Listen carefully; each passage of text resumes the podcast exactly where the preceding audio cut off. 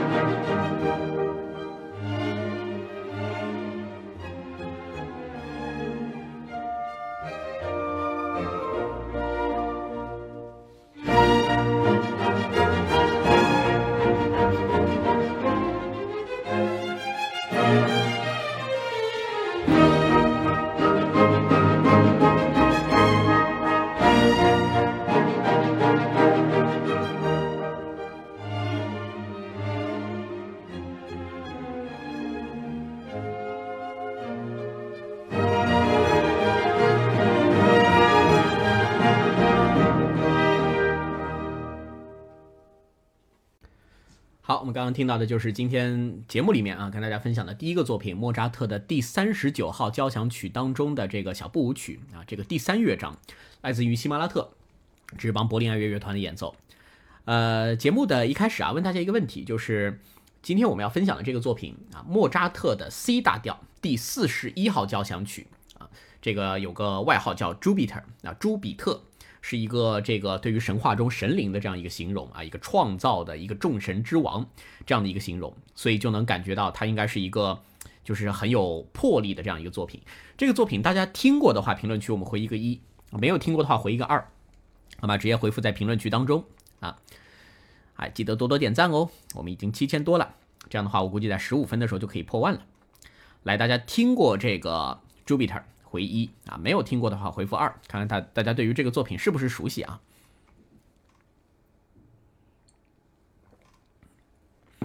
我今天感觉说话也有点大舌头啊，拔了颗牙还不是特别习惯。嗯，大多数是一啊，少量的二。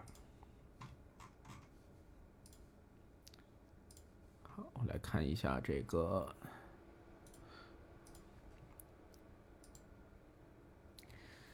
啊，说本来没有听过的，刚刚一放不是听过了吗？刚刚我放的是这个第三十九部啊。刚刚我们放的不是这个作品，那我们今天主要要聊的是《朱比特》，就是它的第四十一部啊，有一有二。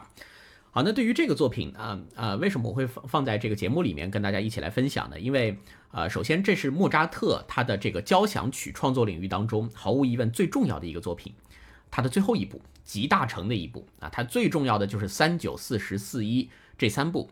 而且呢，其实交响曲的创作啊，如果我们把这个神童莫扎特他的这个音乐创作单独拎出来，呃，去找他最有成就的一些方面，呃，其实不一定会先找他的交响曲。那这点跟这个乐圣贝多芬不一样啊。比如说贝多芬，我们在聊的时候就会聊贝多芬的九部交响曲，对吧？然后贝多芬的这个钢琴奏鸣曲、贝多芬的室内乐啊，包括贝多芬的这个协奏曲，都会放到前面来。但是莫扎特呢，一般我们在聊他最有成就的作品的时候，会先聚焦在两个类别上面，一个是他的歌剧啊，一个是他的协奏曲。协奏曲也就是有一个人在前面独奏啊，交响乐团在后面来给他进行这个协奏的这样一个作品。所以其实莫扎特如果从创作成就的角度来说的话，他的协奏曲啊，对后世的影响要大过他的交响曲。那交响曲呢，并不是写的不好，而是在于他慢慢刚刚找到感觉，写了没几首他就撒手人寰了。啊，所以在于的这个他这个走的时间太早，所以这个也是局限了他交响曲的创作。所以在这个最后一部作品啊，《朱比特》当中呢，是可以听到很多啊他想要去实现，但是刚刚在曲子当中萌芽的一些创意，在他之前的作品里面是比较少见的啊，一些非常的我们说贝多芬式的啊，诶，我看到一位叫贝多芬的网友进入了直播间啊，分是分数的分。呃，G G U 说对，弦乐、钢琴、协奏、歌剧太多。Funky 说小众乐器的王，呃，其实对莫扎特的有些在当时算是小众乐器啊，单簧管那个时候还不是主流，对吧？好，那么这个莫扎特的这个作品呢，呃，等会儿我们会听到啊，他的这个四个乐章。那再来跟大家聊一聊啊，就是呃，这个作品我们刚刚一直说了，莫扎特的这个交响曲四十一部是他的最后一首。但是呢，其实他的交响曲创作啊，并不止四十一部，这个就很奇怪了。他的交响曲呢，据统计来说有六十多部啊。那六十多部，为什么现在大家一般说就是都是把它拿这个四十一部来说事儿呢？这个就跟当时的这个作品编号有关系。大家可以去想一下，你平常在听这个古典音乐的时候，古典音乐的每个作品是有作品号的，对不对？这个作品号的前面的那个字母一般会是什么字母啊？大家你如果知道的话，可以在评论区里面回复一下。就是作品号之前的那个字母是两个英文字母啊，大家想想，一般作品号前面的字母是啥？对，Funky 已经回复了啊，就是 OP 啊，菲利无花果回了一个编撰者，嗯，OP 其实叫 Ops 啊，它是一个这个作品号的一个简写，一般情况下，大多数时候都是 OP，但是大家想没想过一个问题？莫扎特的作品的作品号却不是 OP，莫扎特的作品号很特别，它是一个 K。啊，就是莫扎特跟海顿的作品号都不太一样。呃，海顿有时候会用那个 Hob H O B，莫扎特会用这个 K 或者 K V 啊。但是到了后面，这个做 O P 的比较多。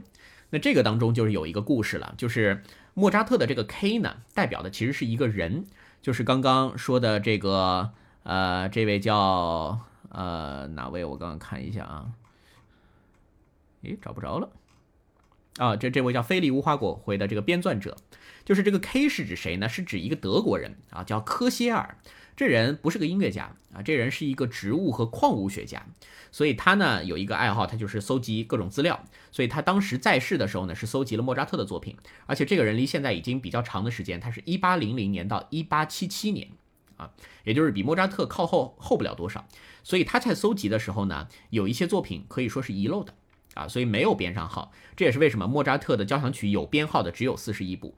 但是你要把所有这个前人找到的莫扎特的作品拿出来，应该有六十多部啊。但是六十多部当中呢，有一些已经被证明这不是他自己的作品，比如说现在这个编号当中，他的第二交响曲、第三交响曲，这都被认为是他学生的作品啊，或者是他朋友的作品，不是莫扎特本人的。所以这就解释了为什么莫扎特他的作品号是 K 啊，但是大多数其他人都用 OP 来标注，是这个原因。好，另外莫扎特的交响曲呢，这个有一些啊，还是有一些其他的器乐作品改编过来啊，所以没有进入编号。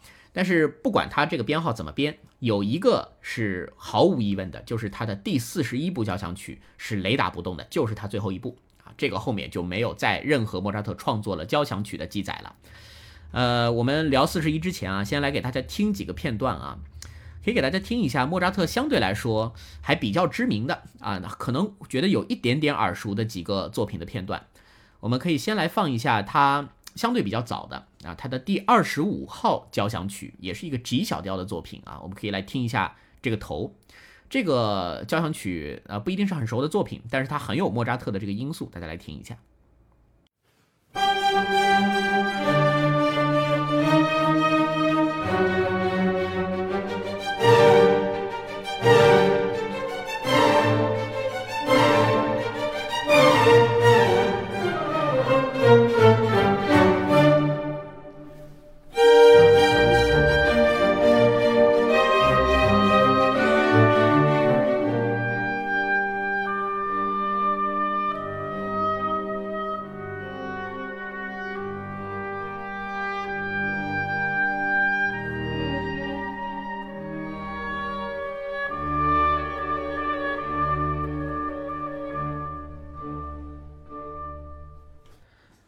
刚这个就是他的 G 小调第二十五交响曲当中的片段啊。二十五可以说它是最早的几个算写的不错、有一些影响力的交响曲。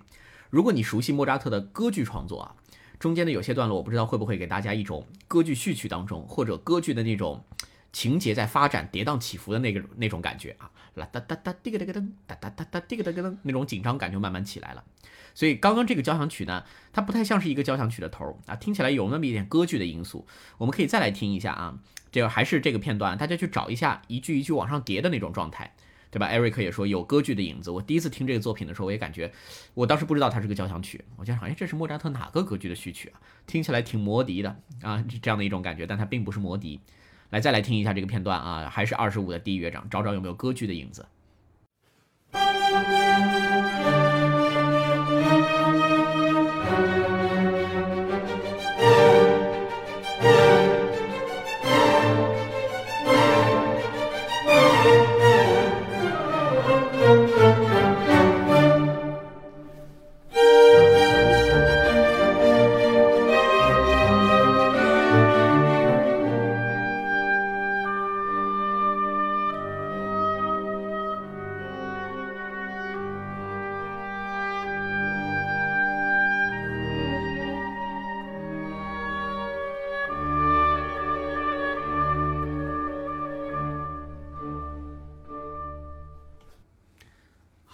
如果你觉得刚刚这个地方有那么一点歌剧的元素的话，你可以评论区当中回一个一啊。如果觉得有共鸣的话，这是他的第二十五交响曲 G 小调。那莫扎特的这个交响曲的数量啊，呃，这个数量上我们说有编号的已经有四十一部了啊。他的这个交响曲数量在维也纳古典时期的这三个最有名的人当中，正好在中间。莫扎特呃，这个他的这个前辈海顿啊，海顿写了一百多部。对吧？有这个主要有编号的一百零八部，一百零八部交响曲。莫扎特呢，在中间有四十一部，那他后面的贝多芬就明显小了很少了很多啊，有九部。但是为什么说这个莫扎特的交响曲题材方面的影响力其实并没有达到海顿跟贝多芬的程度呢？我们不能光从数量上来看，呃，就是因为莫扎特他的交响曲创作呢。在他的前面，差不多前面三十首，其实大多数时候都是他在孩童时期的习作啊，就是这个学作曲的作品。还有另一批呢，是他在这个宫廷里面啊任职的时候，这属于是金主爸爸让他写啥他就得写啥。所以那些作品其实没有太多的个人创意的因素。像刚刚这种二十五，那是凤毛麟角。直到三十首之后，慢慢的莫扎特开始脱离了这个宫廷的体系，想成为一个自由作曲家以后。大家会发现，哎，他的作品不一样了啊，尤其是这个，呃，这个三十其实从三十一开始就有啊，它的有一有一批交响曲，它的副标题呢是用这个地方啊，也就是他游览过的、喜欢的一些城市来做这个名字的。比如说他的三十一首叫巴黎啊，这个等会儿我们会听到 Paris，还有他的三十五哈夫纳，三十六叫林茨，三十八叫布拉格，这一些都是莫扎特交响曲当中的力作啊，而且这些的风格呢会跟前面有很大的不一样。啊，怎么样的不一样？来，我们来听听啊，这个来找一下他的三十五啊，他的三十五交响曲《哈夫纳》开头啊，我们听听这种厚实的、厚重的感觉。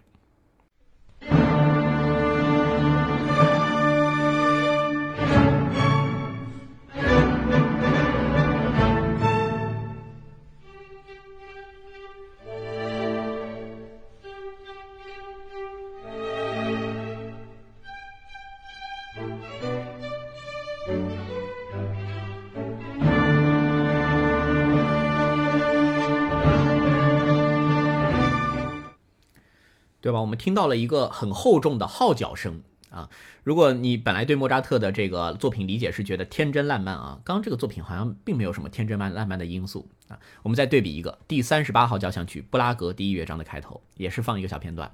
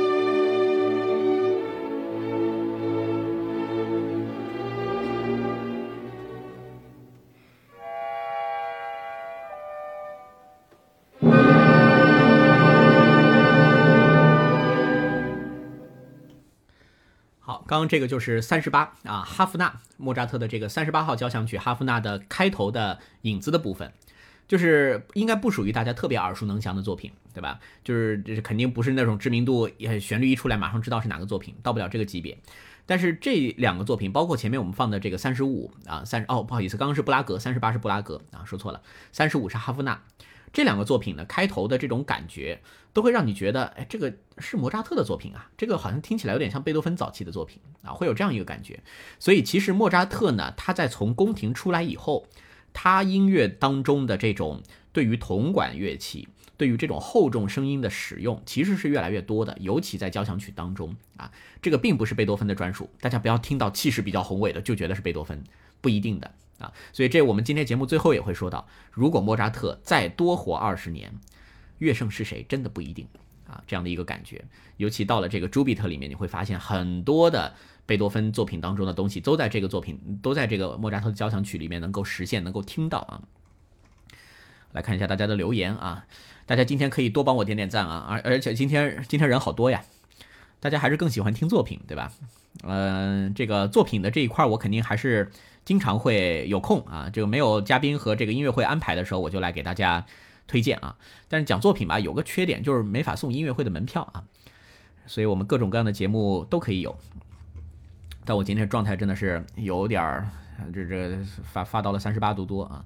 这个各位点赞是我的动力啊。呃，如果等会儿有口误的比较多的话啊，请谅解。现在感觉脑瓜子嗡嗡的这种感觉。好，所以这个莫扎特的这个朱比特啊，但愿它是一个有强心剂的这样一种作用。好啊，大家的这个留言，前几天刚看到小泽征尔坐着轮椅去会见老朋友，呃，我好像也刷到这个视频了。小泽征尔那个去年他，哎，是去年还是今年？应该是去年，去年应该跟那个斋藤纪念乐团刚那个又出了个埃格蒙特的视频啊。那个虽然他看起来身体已经非常不好了，嗯。德奥古典之奥地利篇啊，没错，这个是今天的今天的这个德奥啊，呃，今天的莫扎特，那自然是德奥的这个代表人物。戏剧化的冲突啊，门德尔松也用地名做交响曲，没错，门德尔松的第三苏格兰，第四意大利啊，两个最知名的作品。门德尔松那个更有点，比莫扎特更像是游记啊。门德尔松那个是真的是浪漫主义了，莫扎特的话其实还更多的只是借用这个地方的名字啊，他不是说这么典型的就体现这个城市的特点，这点跟门德尔松不一样啊。呃，今天不送门票啊，今天我们没有门票送。但是下周会送门票啊，下周是会做一个我非常期待的专题。下周我会做一个这个，啊，这个老前辈的口琴大师石人旺的纪念专题啊，会送的是我自己参与演出的门票啊，这个给大家先卖个关子，十二月份的演出啊，这个会在节目里送给大家。好，我们继续往后走啊。所以我们刚刚听了这个两个听起来啊不那么莫扎特的开头，这其实已经是他交响曲中比较有代表性的声音啊。所以这个呃莫扎特的作品当中啊，呃，如果大家对于他的交响曲你需要更多的认识的话，你要去了解知道一下他三十号之后的那些作品，就是三十之后，基本上就是三十一巴黎啊，这个呃三十五哈夫纳，三十六林茨，三十八布拉格，然后就是三九四十四一这三部，这三部要分开来说，这三部又很不一样。再给大家听一段这个我们九四七的听友啊。我觉得会比较熟的一段，这个是莫扎特的第三十一号交响曲啊，这个巴黎也是一个城市的名字，第一乐章的开头。呃，我来这个来这个提示一下大家，就是这首曲子呢被用来做一个我们经典九四七这个很重要的一档节目的片头啊。如果你知道放出来以后是哪一个节目的话，你可以直接在评论区当中留言啊。巴黎这首作品开头给大家听一下。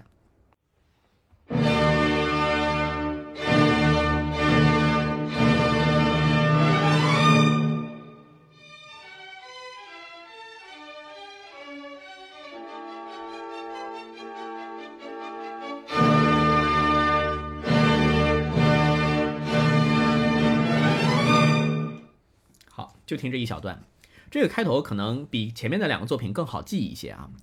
呃，我也在评论区统计一下，来，各位，你们平常会通过这个广播节目，会通过就会听九四七的广播节目的，我们评论区当中回一个一，好吗？啊，会听九四七广播的回一个一啊，不太听的回一个二。哎呦，我们两位这个肯定是资深听友啊，马上就反应过来了啊，大家可以回复一下啊，就是平常会听九四七广播节目的，我们回一啊，不听的话回二，看看有多少的重合啊。我觉得大多数应该还是听的，对，在车里听当然也算啊，在车里听也算。曾许诺说：“新奇广播音乐会，啊，还真不是啊，不是新新广会啊，大多数都是回一，也就是听我们九四七的节目的，对不？所以刚刚其实有两位啊，这个一叫 George，一个叫玉珍啊，这两位是回答对了。欧洲现场，这个是我们九四七每天晚上八点钟啊，每天晚上八点啊，曹贵忠也回答对了，每晚八点。”和是我们和这个欧洲广播联盟合作的一档节目啊，我们会去啊问欧欧广联去要一些这个最当红的一些演出的高质量的音频啊，这些音频大家网上找肯定是找不着的啊，这些音乐来给大家播放，所以这个片头啊，片头的这个开头就是莫扎特的这首三十一号交响曲《巴黎》，噔噔这个这个这个噔噔，因为这个节目我也是审听之一啊，所以这个片头太熟了。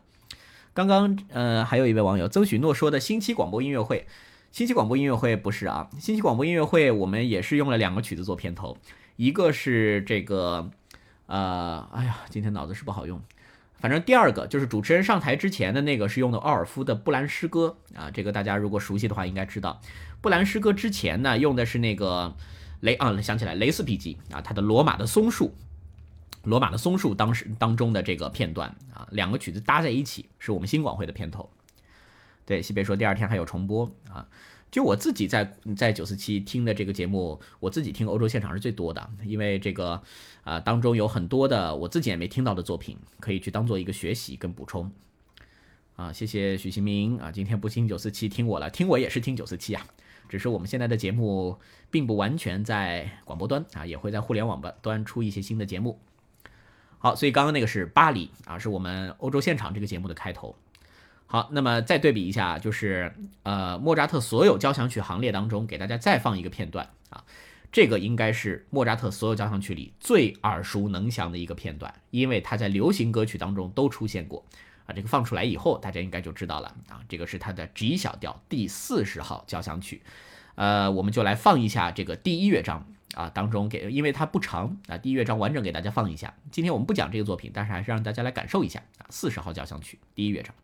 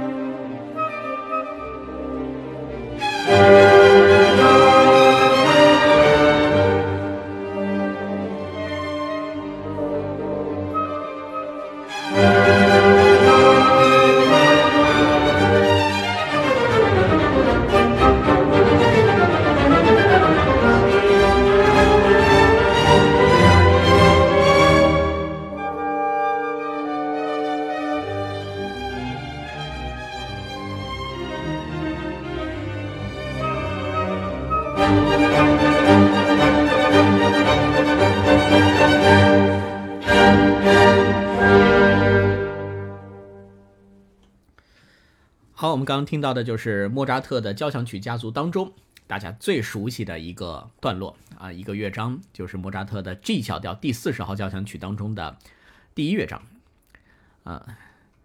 曾许诺回复黄蒙拉，诶，这个西蒙拉特啊，西蒙拉特，嗯，这个为啥突然 Q 到了黄蒙拉老师？小李爸爸会好听，对这个作品代入感非常强，对吧？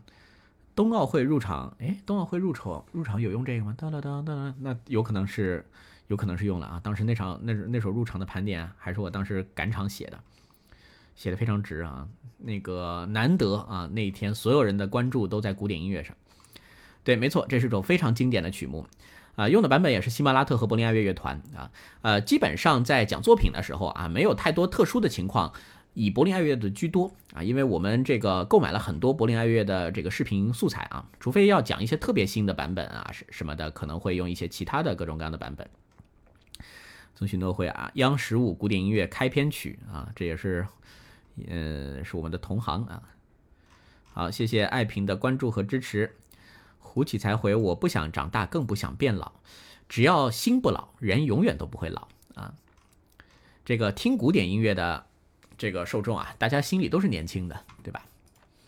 我觉得一直是这样一种状态啊。像刚刚这个交响曲当中啊，其实呃我们就不展开多说了。但刚刚这个交响曲当中也会有一些属于莫扎特的特点，就是莫扎特跟贝多芬有一个很不一样的地方。贝多芬的每个交响曲创作的这个编制啊，它基本上都已经非常规范，就是贝多芬真的是站在前人的肩膀上，他的起点很高。那海，嗯，他他是站在谁的肩膀上？其实未必是站在莫扎特，贝多芬是站在海顿的肩膀上。海顿之前用了很多时间去规范交响曲的编制，所以海顿到了最后那段时间的交响曲编制也都是统一的。但莫扎特呢？啊，他数量虽然没有海顿多，但是他的这个习作的交响曲啊，很多时候跟海顿其实是重叠的。所以这两个人呢，并不能说，莫扎特开始写作交响曲的时候，海顿已经完全把它规范化了，并不是这样啊，两个时间是并行的。所以莫扎特的交响曲编制，哪怕到了这个四十里面，都有一些特别。像刚刚这个作品，大家有没有注意到？这个作品是没有单簧管的，你没有发现吗？还有像我们最开始这个三十九这个作品，它是没有双簧管的。所以莫扎特的最知名的交响曲也未必是双管制乐队齐全啊。这个到了真的三个人里面最齐的，那是海顿的晚期和贝多芬的晚期啊。当然，这个莫扎特的 Jupiter 是齐的啊，甚至还加了一些铜管的这个比例。那贝多芬到了最后的这个合唱啊，更多的是几乎把这个双管制的这种潜能啊拓展到了极致，有这样的一种状态。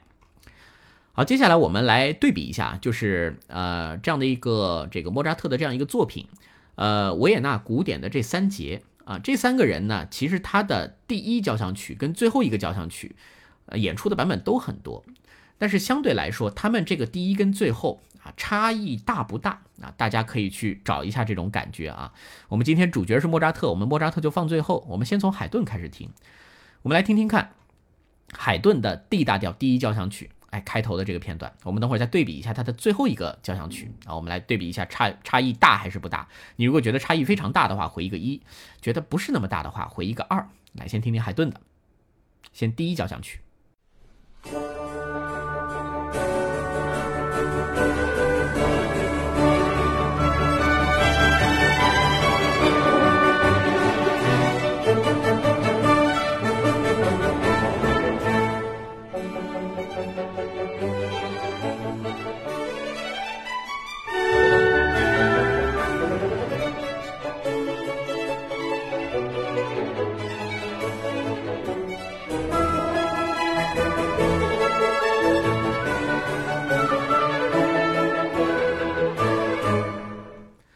这是海顿第一交响曲的第一段啊啊！暴走小咸鱼已经回了，别急着回啊！这个听完第二段以后，你再对比一下，你感觉差异大不大啊？大的话回一，觉得不大的话回二。我们再听一下海顿的最后一个第一百零四号交响曲的第一乐章。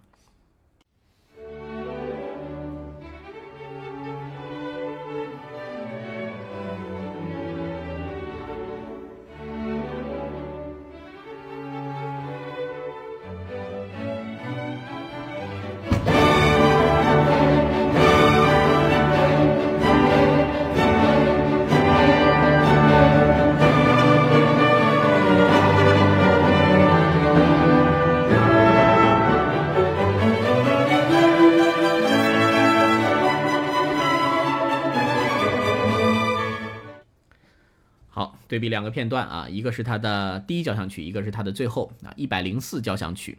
其实这个一百零四交响曲是它伦敦交响曲当中的最后一首啊。这个我我我前面有说过，海顿一共有一百零八个交响曲啊，它只是有一百零四个是有编号的啊，所以说最后一个其实编号是一百零四。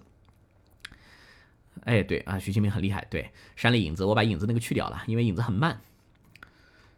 最后的这个是从第一主题开始的啊，大家还是觉得对比会非常的鲜明，对吧？就是从编刚刚那两个版本的编制上来说，第一个版本也是用这个。呃，古乐的这个原因，呃，用用古乐的这个编制来演出的啊，用古乐的这个编制，所以这海顿他的跨度周期非常长啊，他的最后那几个作品呢，已经是贝多芬很成熟的交响曲问世之后的这样的一个呃创作啊，所以从编制、音响角度区别都是巨大的。呃，Stella 回阿宁，他被移出群，不知道什么原因。哎，根据我的了解，应该是没有哎。应该是没有移出过哎，阿宁老师在我的群里吗？他以前一直也是广泛回复的，我看看啊，是不是有误操作之类的？阿宁老师在这个评论区嘛，在评论区的话可以回复一下，等会儿放曲子的时候我也找一下啊，因为我记得上次是哪次，好像是三次还是四次前了，在那儿点各种操作的时候，可能不小心点到禁言或者什么了啊，但我也不是很确定，以及这个直播间它到底是每次更新的还是单次这样算。因为我现在面前屏幕实在太多了啊。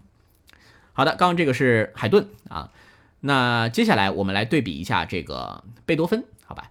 啊，贝多芬这个就不让大家回一二了。贝多芬毫无疑问，他这个差异一定是极大的。来对比一下他的 C 大调第一交响曲和他的 D 小调第九交响曲啊。我们先对，先来放一下第一交响曲的这个第一乐章，好吧？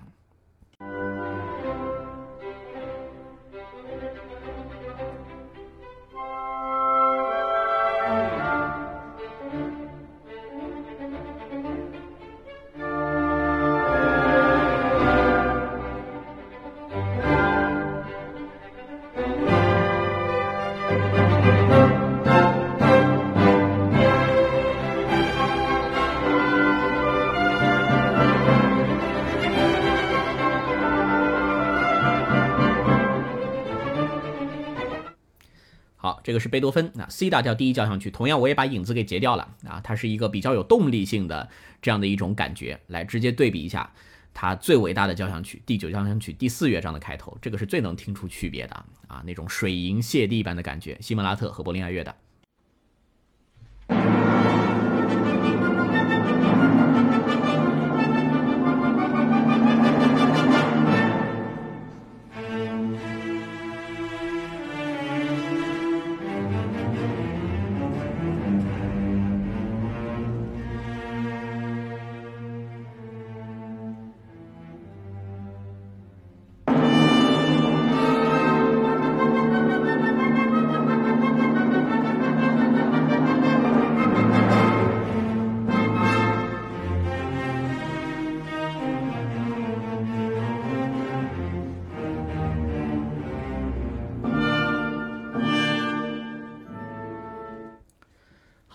贝九的第四乐章啊，熟悉这个作品的大家听到应该代入感很强，对吧？这是贝多芬啊最有个人英雄性、史诗般风格的这样一个开头。呃，那个这位叫 Stella 的听友，刚刚已经回复你了啊，这这个你可以让他在经典九四七的微信公众号啊回复晨曦，就可以添加这个吉祥物小新的微信啊，让他来这个啊添加完以后申请入群就可以。然后这个直播间的我会检查一下啊，是不是之前有误操作什么的？这个我下了直播应该是能检查到的。公众号回复晨曦就可以。好，谢谢谢谢。哇，我们点赞已经破五万了，大家继续啊。我们今天聊的是莫扎特的第四十一交响曲《朱比特》。好，刚刚对比完这个今天的两位非主角啊，海顿和贝多芬啊，毫无疑问他们的第一首跟最后一首都差别很大。那我们接下来再来对比一下莫扎特的。好像卖了个关子，大家会以为我这个推推这个放两个莫扎特以后，莫扎特的对比一定很小啊，不一定是这样。来，我们来听听莫扎特的第一个和最后一个开头的这个段落的对比，你感觉差异大不大啊？大大的话回一个一啊，不大的话回一个二。来，莫扎特的第一交响曲片段。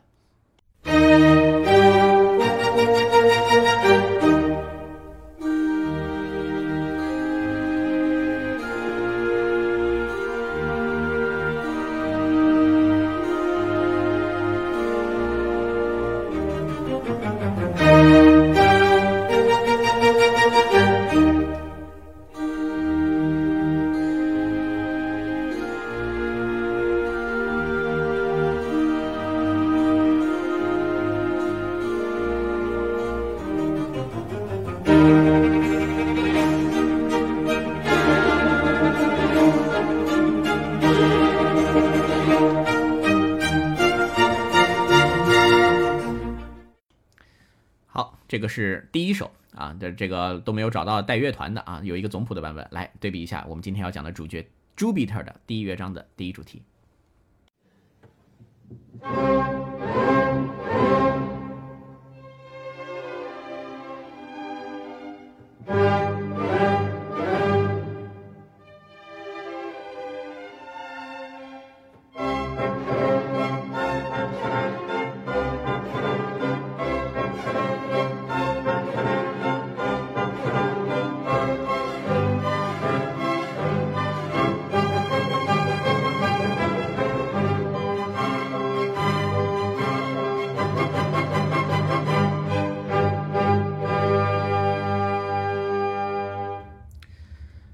这是莫扎特的第四十一号啊，C 大调四十一号交响曲朱比特第这个呃交响曲第一乐章的开头，你可以对比一下啊。如果你觉得区别很大的话，回复一；如果觉得区别不是很大的话，回复二。跟它的第一交交响曲相比，第一交响曲是刚刚我们放过那个哆哩哆哆哆哆哆哆哆哆滴咚，很可爱的一个作品。好，我们谢谢这个刘小红啊，这个。呃，你可以，嗯，可以用让安宁用这个方法来试一下啊，来试一下可不可以？因为我刚刚检查了一下直播间所有的听友名单啊，也没有看到他。如果是误操作的话，他肯定能在直播间当中。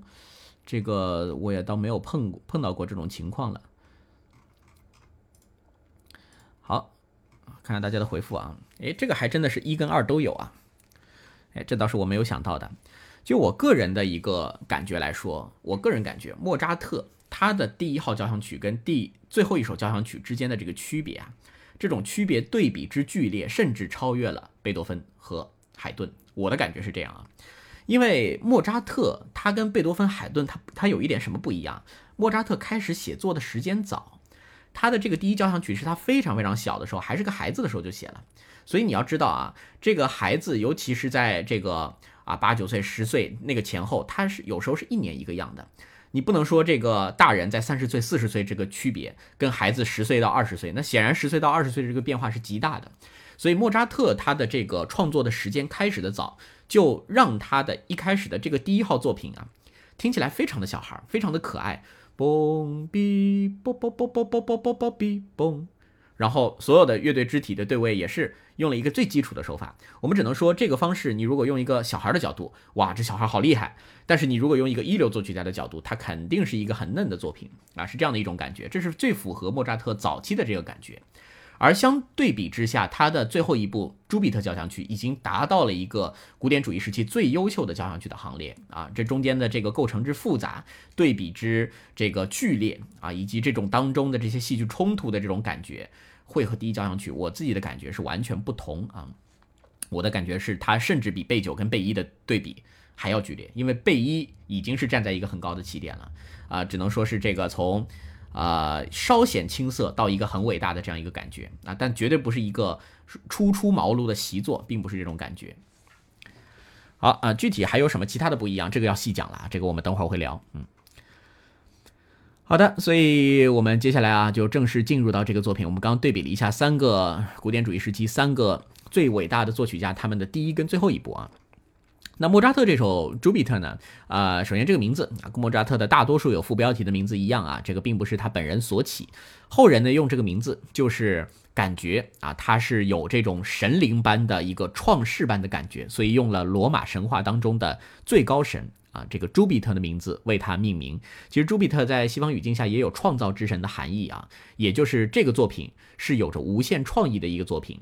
后来的这个老柴啊，柴可夫斯基，他是很喜欢这个作品的。他认为这个作品啊，可以说是音乐当中的一个奇迹啊。当然，这个奇迹呢，他倒没有过多的解释为啥，可能只是一个感性的体验。所以今天我们节目的主标题，其实我也借用了这个啊，交响曲的奇迹。那这种奇迹呢，啊，也可以反映在聆听的这个感受上，我觉得。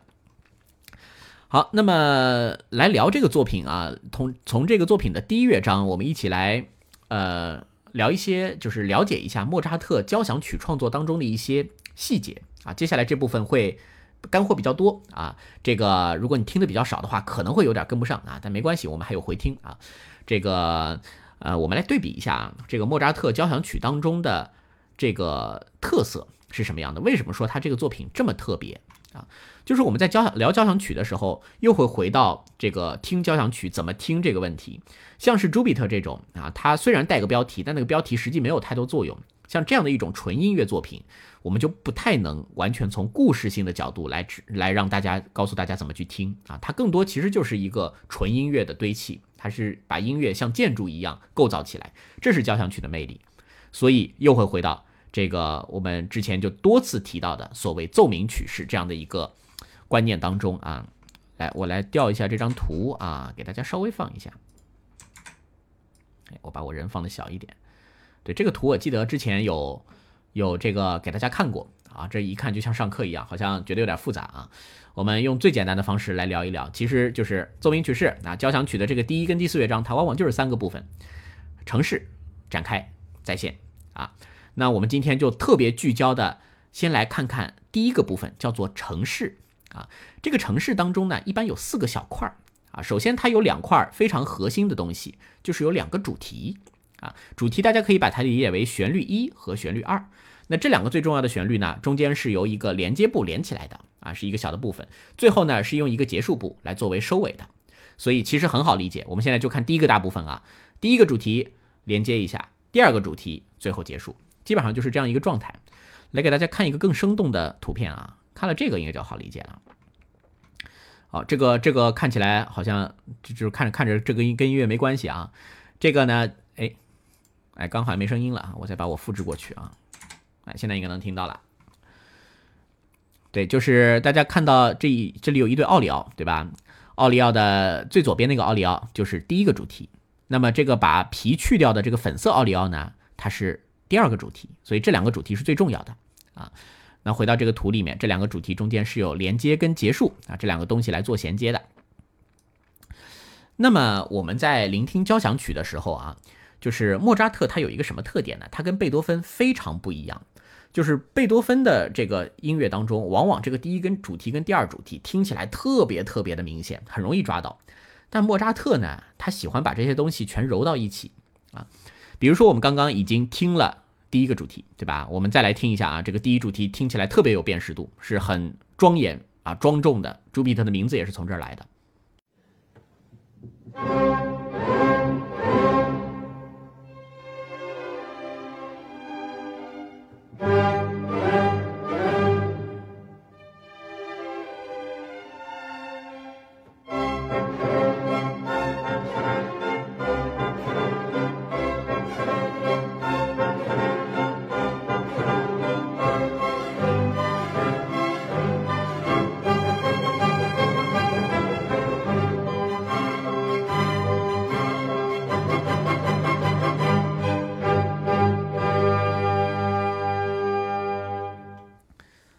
这是最容易辨认的啊，这个开门见山的第一个主题。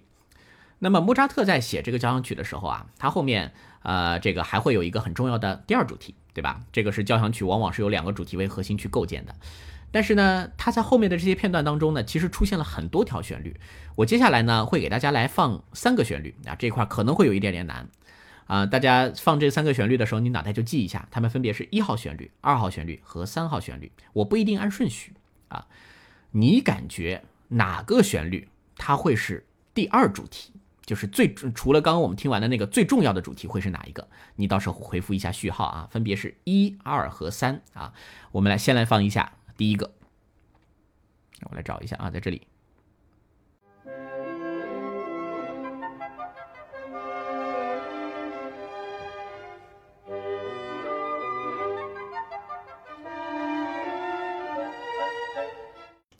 好不听，我们接下来马上放一下第二个。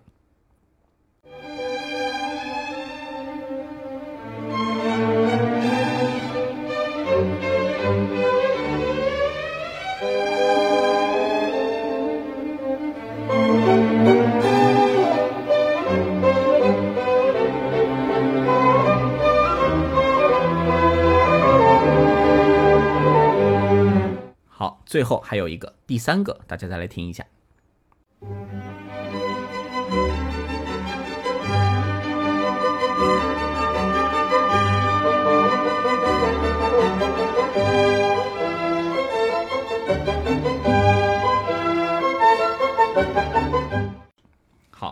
听到三个旋律，对吧？啊，大家可能会说，哎呀，这不是我我怎么听了后面的忘了前面的？没关系，你就凭你的第一感觉，你感觉这三个旋律当中最重要的会是哪一个？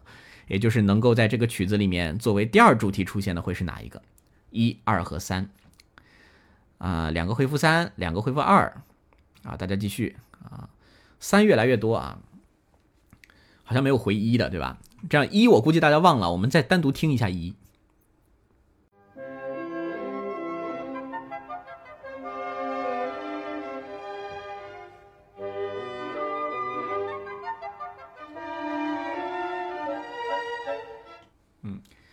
刚刚这是一啊，我只想知道有没有人会回一。好，有二有三，而且比例差不多，到现在一个一都没有。就是大家觉得后面的两个啊，会是这个曲子里面很重要的一个主题啊，也就是像我们前面那个结构里面所说的啊，这个第二主题啊，也叫腹部主题，又一个回三的。好，哎，有一个叫 D L D S L 幺三啊，回复了一。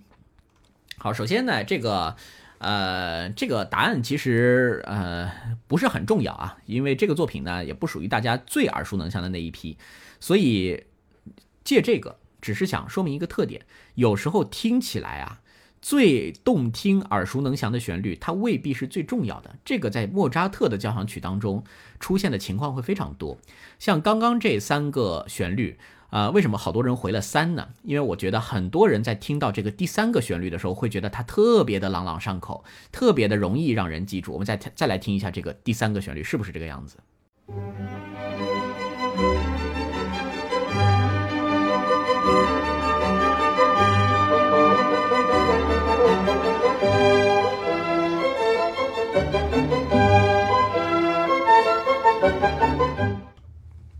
嗯，这个旋律是不是让你觉得，你听完以后，你今天节目后很可能还记得它？但是前面两个旋律大家还记得吗？你如果没有听过这个曲子的话，这个第三，哎，小李爸爸回了一个，觉得三太突出了，那就很很有意思了。三太突出了，不是恰恰说明它重要吗？哒滴滴滴滴啦哒哒啦哒哒滴当啊。好，那来跟大家说一下啊，其实在这个我们刚刚听到的这三个片段当中呢，并不是越容易记住的旋律它越重要啊。我们听到的第一个旋律。它是连接部当中的主题啊，听到那第二个旋律，那个比较低调的旋律，反倒它是作品的第二主题，也就是副部主题，也就是它是那个奥利奥的第二个核心啊。刚刚这个最耳熟能详的、最朗朗上口的，像儿歌一样的主题，它是结束部的主题。也就是说，从重要性的角度来说啊，似乎这个作品的第二主题，我再跳过去一下，似乎哪块呢？标黄的应该。最重要，对吧？连接部跟结束部好像应该低调一点，但是莫扎特的音乐作品当中不一定。莫扎特的音乐常常是一气呵成的，他的这个最重要的旋律未必出现在第二主题，而这一点呢，在贝多芬的作品当中却少很多啊。贝多芬的作品一般情况下，他的交响曲当中，你明显能够感觉到那个连接部跟结束部它是低调很多的，但是第一主题跟第二主题两个是明显突突出来的。像莫扎特的这个朱比塔，很多人会觉得啊，这个第一主题很突出，然后慢慢晃悠晃悠，到最后让大家记住的是这个哒哩滴滴滴啦哒哒啦哒哒滴噔，所以这是莫扎特的特点，他喜欢把这个音乐做作为一个整体，一气呵成的来构思，所以他的这个音乐作品当中啊，啊，并没有那么强烈的贝多芬式的那种英雄戏剧性的冲突，更多的时候给你一种一种是流畅的感觉，这就是原因之一啊。这块稍稍有点深，对吧？啊，但是大家刚刚已经听了啊，这些主题。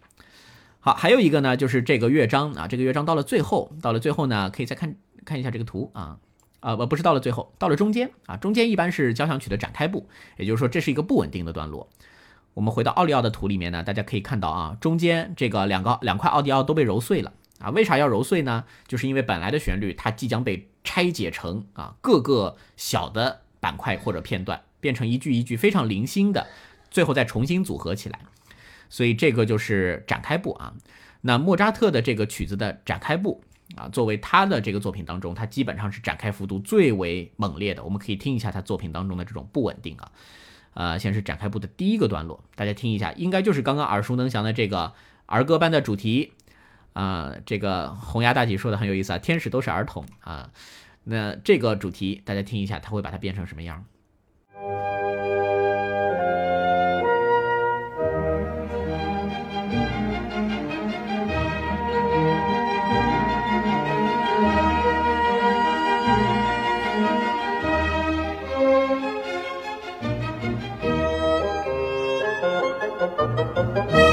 它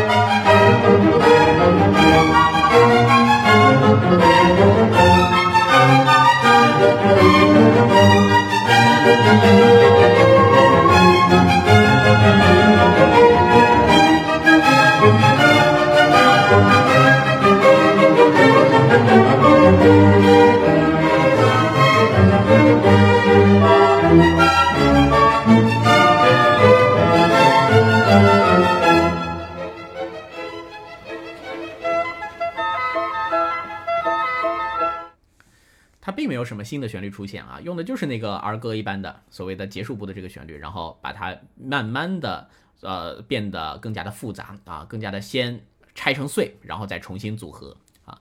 然后接下来的还有一个段落呢，他又很聪明的把前面的另外两个主题又拿出来给用了一下，我们来听听是哪两个啊？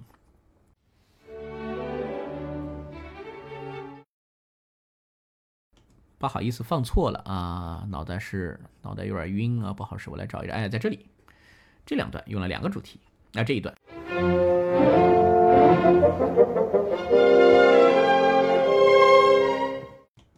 可以再来听一下，它用的其实是开头的两个，一个是这个主第一主题，还有一个是连接部当中的旋律，把它上下给叠在一起了。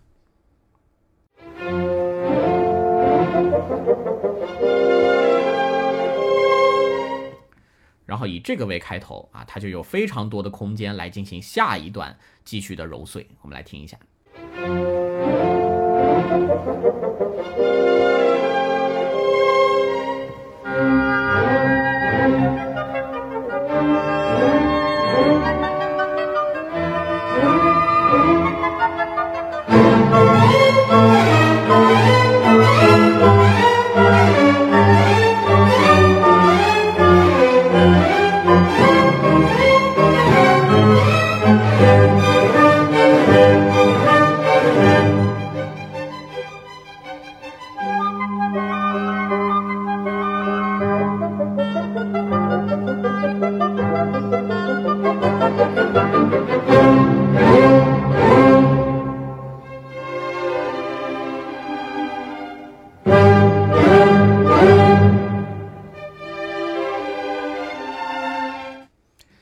最后结束的这个地方呢，其实是到了这个第一乐章的最后一个部分，叫再现部啊，所以开头的旋律又回来了。